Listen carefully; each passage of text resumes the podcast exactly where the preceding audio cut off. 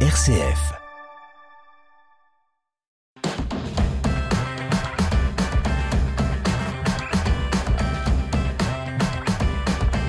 C'est l'heure de vitamine C présenté cette semaine par Pauline de Torsiac. Bonjour Pauline. Bonjour Bruno, bonjour à tous. Qui sont les jeunes qui ont prévu de participer aux Journées mondiales de la jeunesse de Lisbonne cet été? Le quotidien La Croix a mené l'enquête. La réponse dans un instant. Après avoir rencontré les jeunes au Portugal en août, le pape ira à Marseille au mois de septembre pour euh, les rencontres méditerranéennes. On en parle dans quelques minutes. Et puis 160 catholiques s'apprêtent à recevoir le sacrement de la confirmation euh, à l'âge adulte cette année dans les deux départements de Savoie. Vanessa Sanson les a rencontrés. Vitamine C, RCF. Le pape François l'a confirmé cette semaine. Il se rendra bien au Portugal du 2 au 6 août prochain pour participer aux Journées mondiales de la jeunesse.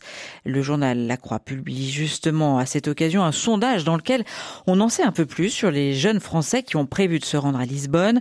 Un questionnaire a été envoyé à 30 000 d'entre eux. Ces jeunes sont en majorité des femmes, 60% contre 40% d'hommes. 73% de ces jeunes ont entre 18 et 24 ans. Et ce qui les caractérise, eh bien, c'est avant tout leur ferveur. Les explications d'Héloïse de Neuville, journaliste au service religion du quotidien La Croix. Selon notre étude, c'est une jeunesse très pratiquante qui prie et qui place euh, la messe au cœur de ses habitudes. Les trois quarts des jeunes euh, disent assister à la messe au moins une fois par semaine. Un quart, ils vont même deux fois par semaine. Euh, petite info qui n'est pas anodine non plus, 38% disent plutôt apprécier la messe en latin.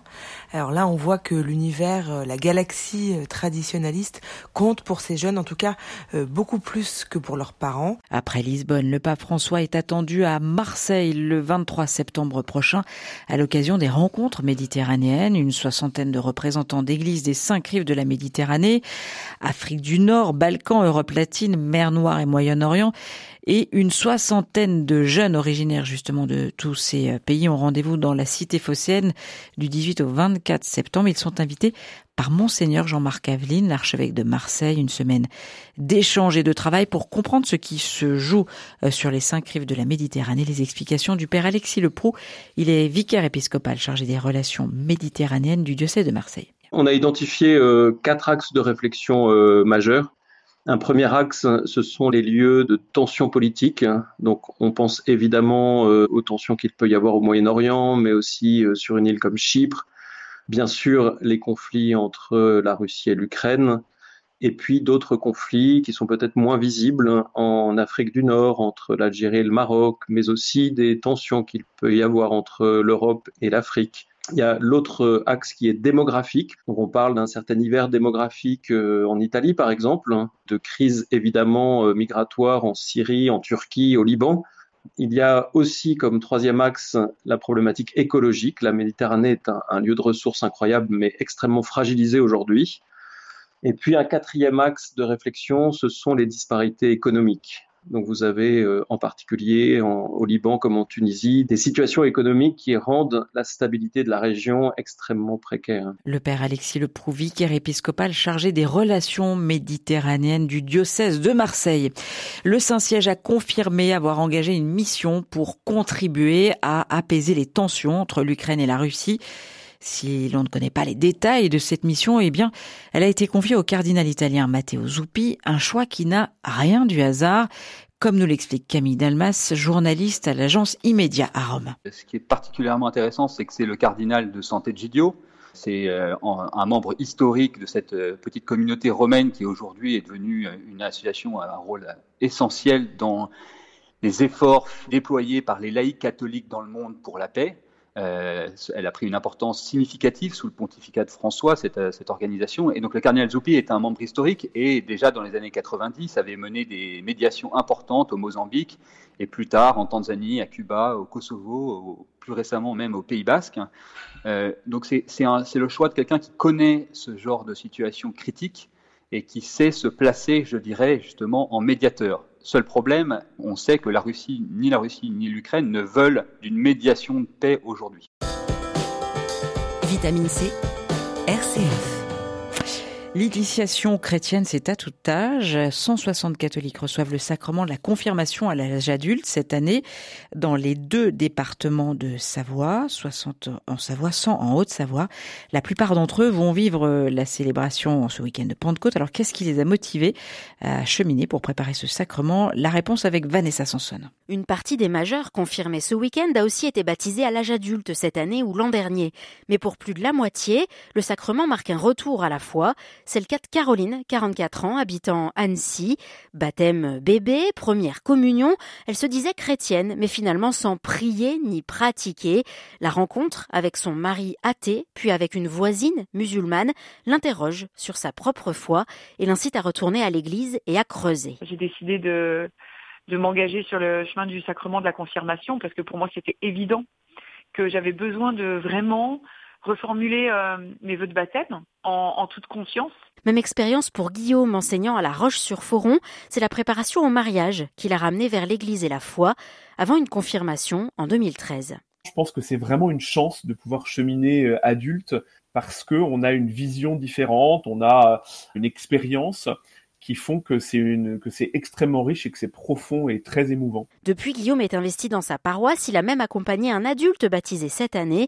Pour Caroline aussi, la confirmation ne sera probablement pas la fin de ce nouveau lien avec Jésus et avec la communauté. Je pense que le Seigneur nous met les, gens qu'il faut sur notre route et puis nous permet de les rencontrer. Et voilà, moi j'ai vraiment envie euh, de m'engager derrière à, à pouvoir euh, lire, à pouvoir euh, parler du Seigneur. Et pour les catholiques, le sacrement de la confirmation signifie le don de l'Esprit Saint. Il traduit l'appartenance plénière au peuple de Dieu et donne la force de répandre la bonne nouvelle par la parole et en action. Et en ce week-end de Pentecôte, 16 000 pèlerins s'apprêtent à marcher de Paris à Chartres lors du traditionnel pèlerinage organisé par Notre-Dame de Chrétienté.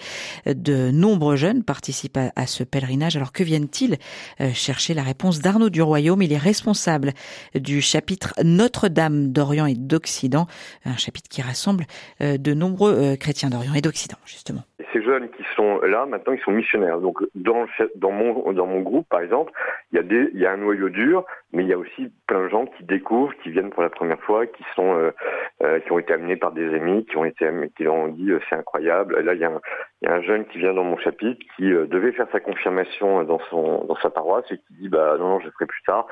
moi, mes amis m'ont tellement parlé du plénage de Chartres, je veux absolument y aller. Mais je crois qu'il y a, pourquoi est-ce que les gens en parlent avec enthousiasme? C'est parce que c'est aussi trois jours de rencontre avec le Christ. Ça, c'est vraiment essentiel. C'est pas, on est loin de toute idée politique, identitaire, comme je, peux lire dans, dans des journaux. C'est pas ça. C'est vraiment une rencontre exigeante avec Jésus pendant trois jours. Jésus nous parle pendant, a quelque chose à nous dire dans, à, travers les ampoules, à travers les kilomètres. a, il, y a, quelque chose à nous dire comme dans tout pèlerinage, mais mais spécialement dans celui-là, peut-être parce qu'il est priant. 16 000 inscrits cette année, donc pour l'édition 2023 du pèlerinage de Chartres, un record.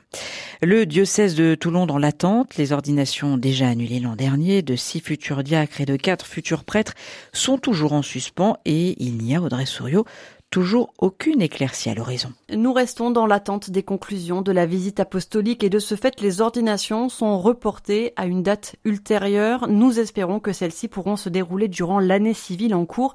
C'est ce qu'indique le diocèse dans un message adressé ces derniers jours aux paroisses. Pour l'heure, aucune date n'a été annoncée pour la présentation des conclusions de la visite apostolique menée en février dernier. Effectuée à la demande du pape François, elle a été menée par monseigneur Antoine Héroard, archevêque de Dijon et par Monseigneur Joël Mercier, ancien secrétaire du dicaster pour le clergé. Pour rappel, ces derniers ont rencontré tous ceux qui exercent des responsabilités dans le diocèse afin de faire un point précis sur la situation de ce dernier après une première visite fraternelle réalisée elle par Monseigneur Jean-Marc Aveline, cardinal archevêque de Marseille en 2021 qui avait mis au jour de possibles dérives dans l'accueil et le suivi de certaines communautés, ainsi que sur la valeur du discernement et de la formation au séminaire de la Castille. Audrey Souriau de RCF Méditerranée, place à la musique, euh, Bruno. Et oui, du 19 au 21 mai dernier avait lieu le congrès ECHO aux Zénith d'Auvergne, un événement qui a rassemblé plus de 6000 jeunes évangéliques. Le groupe Youth FR était présent et a créé un chant pour l'occasion, Là pour toi, le voici sur RCF. L'horizon s'éclaircit, les ténèbres s'enfuient, que l'avenir prenne place, nous te laissons la place, nos chaînes sont brisées. Nos péchés pardonnés, le passé passé. Nous sommes là.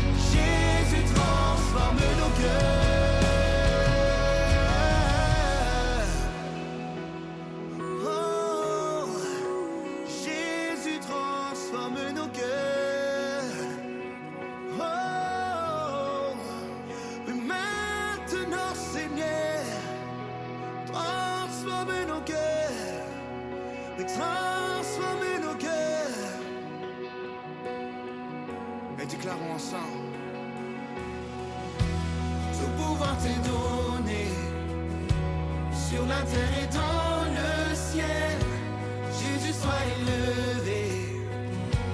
Que la gloire te revienne, tout pouvoir te donné, sur la terre et dans